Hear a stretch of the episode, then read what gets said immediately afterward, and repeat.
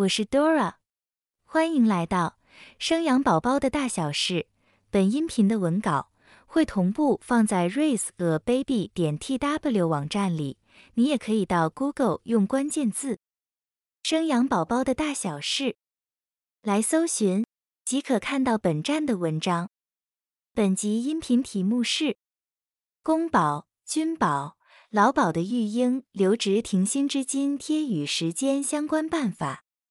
燕燕怀孕期间打算上班到生产，对于未来新手养育婴儿生活，不确定能不能上手安顿好的自己，想向公司提出育婴的留职停薪。本来想请几个月，公司反映说至少要六个月，如果没有超过一年，公司这边找不到职务代理人。犹豫不决的燕燕，不晓得劳工要请育婴留停的规定是怎么样。关于自身权益与考量公司的人力如何安排才好，有些人可能也跟燕燕一样，正在规划或经历想要申请养育婴儿的留职停薪过程，保留原本工作职务，但就暂停领薪水。那这段时间的年资或是津贴怎么计算？种种问题，我们搜集各项资讯并整理答案，精彩内容都在本文与你分享。希望能帮助你更清楚知道下一步怎么做。接着，让我们一起来了解不同种类的保险各项育婴后的留职停薪的相关办法吧。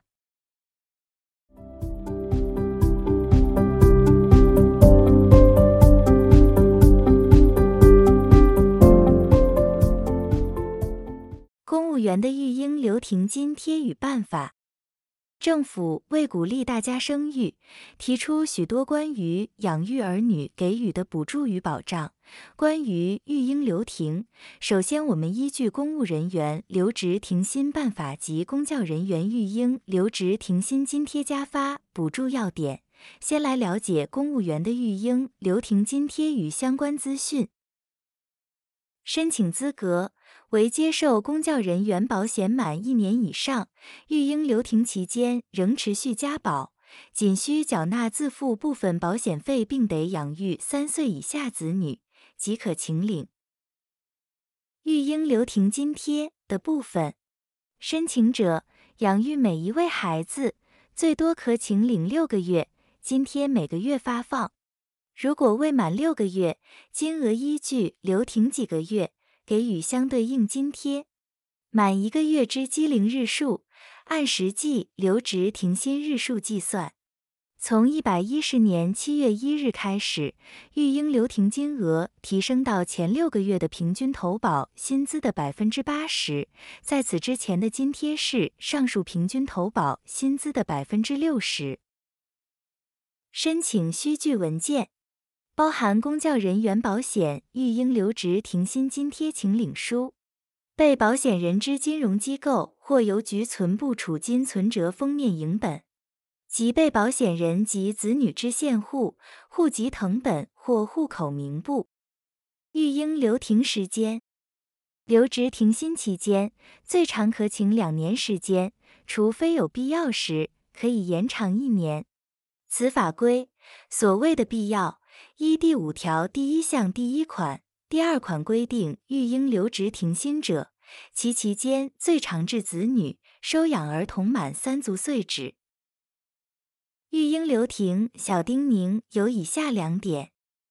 第一点，本办法所称留职停薪，指公务人员因育婴，经权责机关核准离开原职务而准予保留职缺及停止之薪，并于规定期间届满。或留职停薪原因消失后复职即复薪，意思是单位在这段时间需要给这位请育婴留停的员工保留原本的职位与缺额，不可随意调动。休假这期间，单位停止给予员工薪水，在前六个月的津贴，则是由政府代为发放给员工。第二点。公家单位需在育婴留停人员即将复职前三十天通知该人员，育婴留停员工则需在届满前二十日内提出复职，逾期未复职者，除有不可归责于留职停薪人员之事由外，视同辞职，并以留职停薪届满之次日为辞职生效日。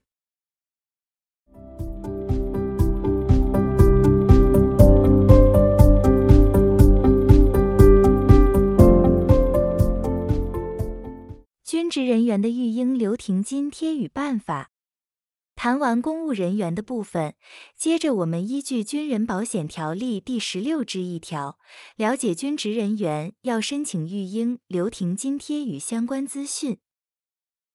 申请资格为接受军人保险满一年以上，育婴留停期间仍持续加保，仅需缴纳自付部分保险费，并得养育三岁以下子女，即可请领育婴留停津贴。申请者养育每一位孩子，最多可请领六个月，津贴每个月发放。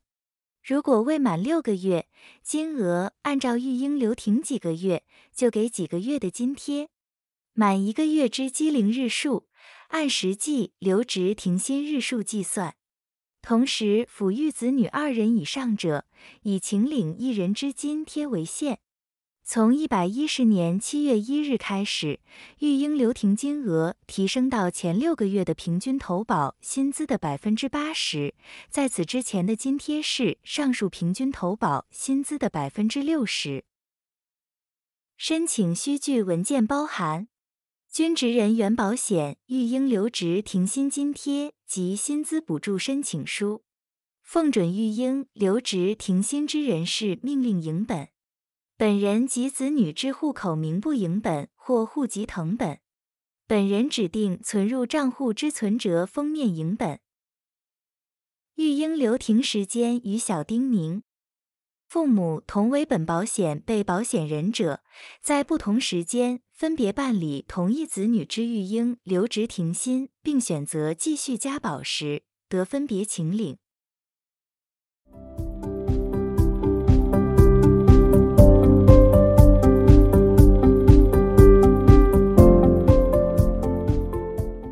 劳保的育婴留停津贴与办法。最后，劳动部跟着国家政策提出新的办法。我们依据劳动部育婴留职停薪实施办法及育婴留职停薪薪资补助要点，整理出下面资讯：申请资格为受雇者任职满六个月后，与每一子女满三岁前，得申请育婴留职停薪。社会保险及原由雇主负担之保险费，受雇者在育婴留停期间仍持续加保，不用缴钱。若有符合资格，即可请领育婴留停津贴。申请者养育每一位孩子，最多可请领六个月，津贴每个月发放。被保险人同时抚育两名以上未满三岁子女，育婴留职停薪津贴以发给一人为限。从一百一十年七月一日开始，育婴留停金额提升到前六个月的平均投保薪资的百分之八十，在此之前的津贴是上述平均投保薪资的百分之六十。申请需具文件。包含育婴留职停薪津贴申请书及继续投保申请书，给付收据，育婴留职停薪证明，被保险人及子女户口名簿影本，被保险人本人名义之国内金融机构存折影本。若和收养孩子共同生活之受雇者，申请书应依下列情形分别检具证明文件：一、无血缘关系者。应检复合法收出养媒和服务者与收养人及出养人签订之试养契约。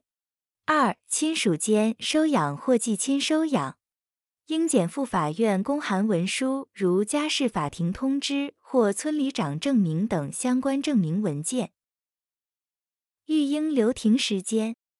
育婴留职停薪最慢十天前，需以书面向雇主提出申请。每次育婴留职停薪时间以不能短于六个月为原则，每次申请时间不得少于三十日，且短于六个月的育婴留职停薪以两次为限。育婴留职停薪，期间至该子女满三岁止，但不得逾两年。育婴留停小叮咛有以下八点：第一点，育婴留职停薪期间，除劳雇双方另有约定外，工作年资是不列入计算。第二点，育婴留职停薪期间，雇主可以雇佣替代人力，也就是职务代理人。执行受雇者之原有工作。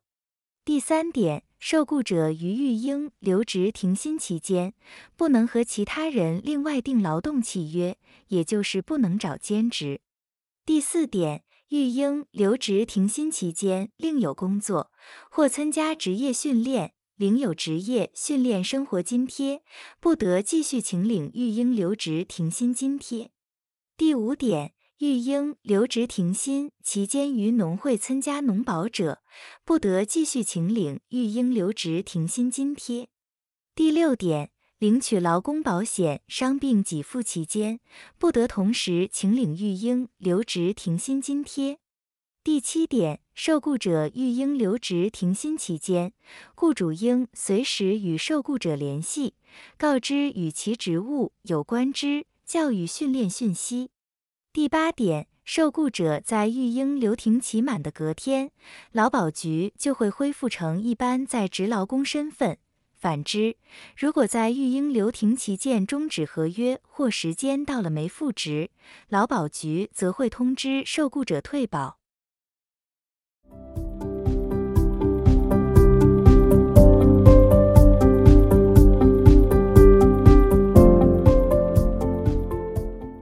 以上是关于公保、军保与劳保的育婴留停津贴及年资计算的内容。我们收集及整理来源的各项讯息，整合给想要了解的孕妈咪或她的亲友参考，让准备未来要养育婴儿却犹豫不决孕的妈咪们能有个参考的依据。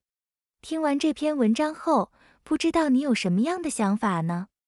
或者是你也有申请育婴留停印象深刻的过程，怎么面对与克服这关卡呢？欢迎你一同于下方留言处写下你的经验，分享给正为了未来要规划或安排育婴需留职停薪的孕妇们。以上是本集音频的全部内容。Dora 会将本音频的文字版本的网址放在音频的介绍里。如果你有兴趣的话，欢迎你点击阅览，也欢迎你到 Google 用关键字“生养宝宝的大小事”来搜寻，就可以看到本站的文章。本站会提供许多跟孕妈咪以及育儿相关的资讯给你阅读。我们下集见。